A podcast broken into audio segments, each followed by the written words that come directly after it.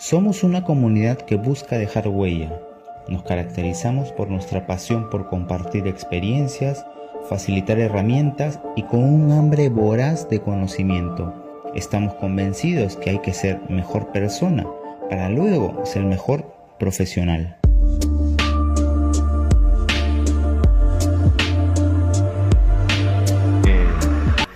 Lo hemos denominado así, la clase más rara de marketing. Y queremos que aprendas cuál es el primer paso que tienes que tener en cuenta cuando vas a sacar adelante o vas a reinventar un negocio. Porque todas estas preguntas que ves en la pantalla son muy comunes. ¿Cuánto cobro? Ahora que las cosas han cambiado, ahora que estoy migrando a digital, qué nombre le pongo a mi proyecto, uso mi nombre personal o creo una marca, una marca nueva, cómo descubro qué cosa le motiva a mis clientes y al final las preguntas que caen es cómo hago para que me compren, porque al final todos queremos vender. ¿Y realmente se podrá vivir de esto? Y estas son algunas de las preguntas que van a seguir apareciendo en tu cabeza. Pero todo tiene un inicio. Y el inicio, si no lo haces bien, si no pones las bases sólidas, vas a encontrarte en problemas más adelante. Y piensa en lo siguiente, vamos a sacar por un momento esta imagen de entrenador, de profesional de la actividad física y pensemos en otra profesión, para que así lleguemos al resultado. Un mecánico automotriz, le hemos llamado Pablito. Pablito se pone a estudiar, empieza sus estudios, su formación como mecánico. Llega a un punto de la formación en el cual tiene que decidir a quién atender. O se especializa y atiende a camiones o se especializa y atiende a motos, o se especializa y atiende a autos. Porque imagínate que no haga este trabajo y tampoco haga este ejercicio. ¿Será posible que Pablito como mecánico pueda atender a todas estas imágenes que tú ves en la pantalla? Eso quiere decir, puede atender tan igual a alguien que deja su moto en su taller como a alguien que deja un camión.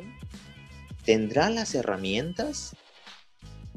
Si es que tiene la inversión de dinero y la infraestructura, me puedes decir que sí, sí, tiene todas las herramientas, ahí en su local tiene todo. Pero normalmente cuando uno recién inicia un emprendimiento no tiene la infraestructura, no tiene local y menos el dinero para invertir en tanta cantidad de herramientas. Por lo tanto, si tu inversión es limitada en un inicio o quieres hacer una inversión segura, lo que tienes que hacer es elegir a cuál vas a atender. Y aquí te dejé tres opciones. Porque lo primero que tú tienes que hacer como profesional de la actividad física es atender a un tipo de público, elegir un tipo de público. Y esto es igual que Pablito. Tú tienes que elegir un tipo de público porque vas a tener las herramientas correctas. Y si no tienes las herramientas correctas, probablemente, digo probablemente por segunda vez, estés engañando a las personas, porque no tienes el conocimiento ni las herramientas. Pero ahí no queda todo. Imaginemos que ya elegiste un tipo de público.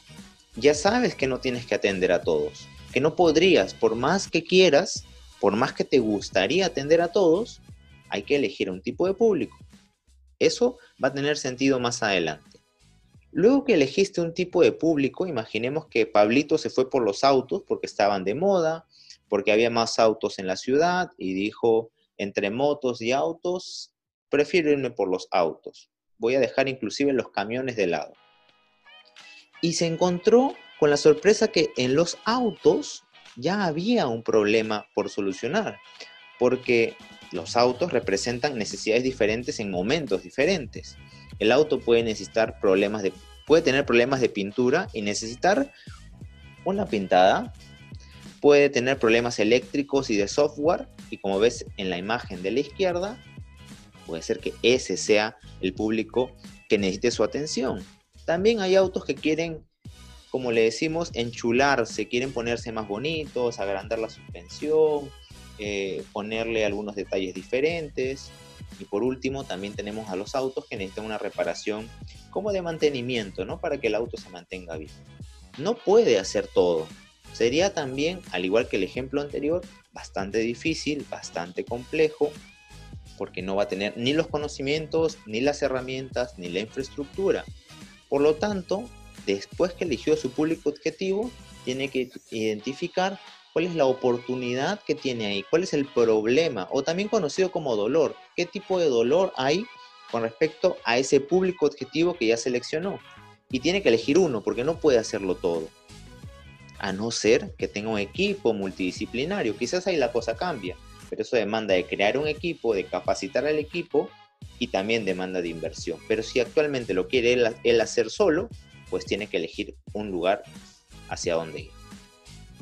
Y esto te pongo ejemplos. Si vives en la ciudad de Lima o estás mirando desde otra parte del, mundo, esto pasa en cualquier parte del mundo. Hay lugares específicos para pintura de autos, hay lugares específicos para electricidad de autos y hay lugares donde tienes todo, ¿sí? Es verdad, pero también se diferencia. Lo mismo pasa en la actividad física. No puedes atender los problemas de todos ni las necesidades de todos. Va a ser bastante difícil.